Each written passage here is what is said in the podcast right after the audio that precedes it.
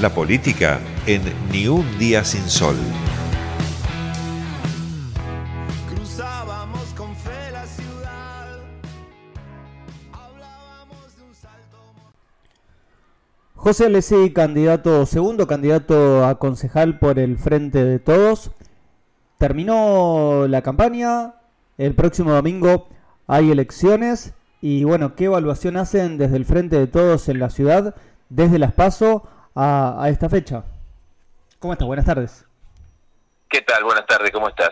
Bueno, eh, primero que nada, nosotros este, eh, estamos recibiendo todo este momento con mucho entusiasmo porque sabemos que hicimos el máximo de esfuerzo en todo sentido, eh, tanto desde el punto de vista de gestión como desde el punto de vista eh, político. Quiere decir que eso no- nos da la tranquilidad de- de saber que la gente seguramente va, va a valorar todo el esfuerzo realizado porque está a la vista. Así que bueno, esperando con optimismo el momento de la elección. El resultado de las PASO no fue el que esperaban, pero trabajaron realmente muy fuerte para tratar de recuperar a esa gente que no los habían elegido en las PASO. ¿Creen que se, que se logró un recupero? ¿Cómo, ¿Cómo los estuvieron recibiendo los vecinos de cada uno de los barrios de la ciudad? Bueno, como yo digo, en más de una oportunidad, yo tengo una visión distinta con respecto a eso. ¿eh? No- Nosotros lo, lo- lo vemos este, que fue una elección positiva. Acá hay que tener en cuenta de que la, la fuerza, la principal fuerza opositora fue dividida en dos partes. Una que era el PRO y la otra que era el radicalismo. Eh, quiere decir que no necesariamente se va a traspolar la totalidad del voto radical al PRO, porque justamente son dos fuerzas este, eh, que tienen una visión eh, distinta, o supuestamente tienen una visión distinta, o supuestamente el electorado de ellos, quienes lo votaron, lo votaron pensando que eran distintos. Por lo tanto, este, lo que hay que destacar es que nosotros en Avellaneda le ganamos a esas dos fuerzas juntas por siete puntos de diferencia, no a una de ellas, a las dos fuerzas juntas. Eh, lo- la lógica indica de que nosotros vamos a consolidar lo que tuvimos y que tal vez todavía podemos mejorar un poco más por todo el esfuerzo realizado. Ahora, también la misma lógica eh, no indica de que ellos van a, a a consolidar la totalidad de ese voto, porque eran dos fuerzas distintas. Por eso digo que me parece que esa es una, lo que estoy planteando es objetivo, este, no está basado simplemente en la subjetividad. Eh, así que no, nosotros creemos de que, que- que la elección fue muy buena, la primaria, y también creemos de que ahora en esta elección donde ya se definen las cosas, eh, muchos votantes eh, van a van a acompañarnos porque tampoco nadie quiere volver atrás.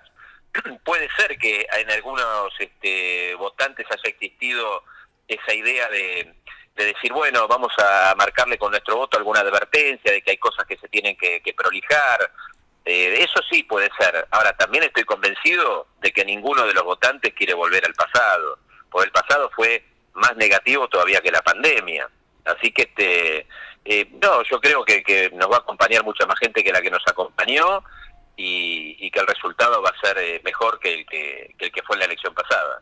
Habitualmente el- los pibes, los jóvenes, los que empiezan a militar, si no lo hacen dentro de lo que es el, el PJ, se van para el lado de la izquierda. Pero en este último periodo empezaron a migrar hacia la derecha, hacia una derecha reaccionaria, como puede ser del lado de Spert o de Milei. ¿Qué evaluación haces al respecto? ¿Qué, qué crees que a qué se debe que tantos jóvenes intenten acercarse también a la derecha y no por lo menos al PJ o a la izquierda, que sería lo más eh, lo histórico de, de los nuevos votos. No, lo que yo noto que, que hay un, un candidato de la derecha que tiene una- un gran apoyo este, publicitario, me refiero eh, eh, puntualmente a, a Milei, que no es un candidato en provincia de Buenos Aires, No. es un candidato en capital. Pero eh, eh, es cierto, ese tipo de, de dirigente haciendo berrinche y haciéndose el enojado y todo pareciera como que logra eh, concitar algún grado de, atención. Eh, me parece que fundamentalmente logra captar a un electorado que no tiene eh, demasiada formación política o, que viene incluso de, familias que no tienen este, un conocimiento de lo que en realidad representa la política y cuáles son los intereses que, que la política tiene que defender. Porque después este, de mi ley no es un mensaje que en realidad sea at- atractivo para nadie. Cuando él habla de la disolución del Estado, todo este tipo de cosas, eh, cualquiera que, tenga dos dedos de frente eh, se da cuenta de que eso eh, sería terrible en un país como el nuestro, que cuando agarramos nosotros el gobierno, este, justo empieza la pandemia a los tres meses, y si tuviésemos que haber afrontado esa pandemia sin un Estado presente, las consecuencias hubiesen sido gravísimas. Eh, un, un país donde hay una desocupación alta como la que se hereda de- del gobierno de Macri, que, que destruyó prácticamente la industria nacional, eh, ¿qué hubiese pasado si no hubiésemos tenido un Estado presente? Cada vez hubiese habido menos este eh, trabajo, es decir, eh, no, no, no, no son fuerzas que representen los intereses de la gente, incluso de muchos que los votan. Que vuelvo a reiterar, el joven capaz que los vota, el joven que no tiene formación, me refiero, los vota porque hacen berrinches, porque eh, se parecen rebeldes, parecen rockeros de los 70, entonces tiene ese tipo de atractivo, pero no es un voto de demasiado pensado, porque quien lo piensa eh, no lo no lo votaría, digamos. Este, así que no, no, eso a mí no me, no me preocupa demasiado. Lo que sí me preocupa este, que cada vez haya menos formación este, política en la sociedad en general. Eh, a mí me parece que uno de los grandes desafíos que tenemos nosotros para lo que viene es justamente trabajar en ese sentido, que, la gente, eh, digamos, se pueda ir tomando conciencia de cuáles son los intereses que representa cada fuerza, independientemente de los hombres que la representen. Eh, porque en nuestra propia fuerza puede haber dirigentes que te gusten más o que te gusten menos, dirigentes que pueden cometer errores. Ahora, más allá de los errores personales que muchos de nuestros dirigentes puedan cometer, nuestra fuerza, ¿qué intereses defiende? Entonces, el que nos vota no nos tiene que votar simplemente porque nos peinamos bien o nos vestimos bien o hablamos bien. Nos tiene que votar sabiendo eh, cuáles son los intereses que nosotros representamos. Y de la misma manera, cuando no vota a fuerzas este, como esta derecha eh, a ultranza que, representan Milei, Esper o el propio Macri, también tiene que saber por qué no los vota. No los tiene que votar porque defienden intereses que no son los intereses del pueblo y si no son simplemente intereses de grupos oligárquicos este, muy reducidos. El 10 de diciembre ya es un eh, eh, es seguro, vos asumís como, como candidato a concejal del Frente de Todos. ¿Cuál sería tu, tu principal proyecto? ¿Cuál será tu línea de trabajo a partir del 10 de diciembre? Bueno, nosotros no tenemos este, proyectos como promesa. Nosotros somos, este, digamos, un, sector que permanentemente lleva adelante realizaciones. En el propio día de mañana, a las de 10 de la a las 11 de la mañana, vamos a estar caminando con el secretario de Obras Públicas y el secretario de, de Industria de Avellaneda, junto a, dirigentes de, de instituciones eh, relacionadas con la industria del comercio. Vamos a estar caminando las flores para ver las remodelaciones que tenemos que ir este, ejecutando y lo vamos a ir a hacer ahí in situ, viendo la realidad donde se tiene que ver, que es en el mismo lugar en el que ocurre. Así que este, nuestros proyectos son constantes, no es que tenemos un proyecto a partir del día de diciembre.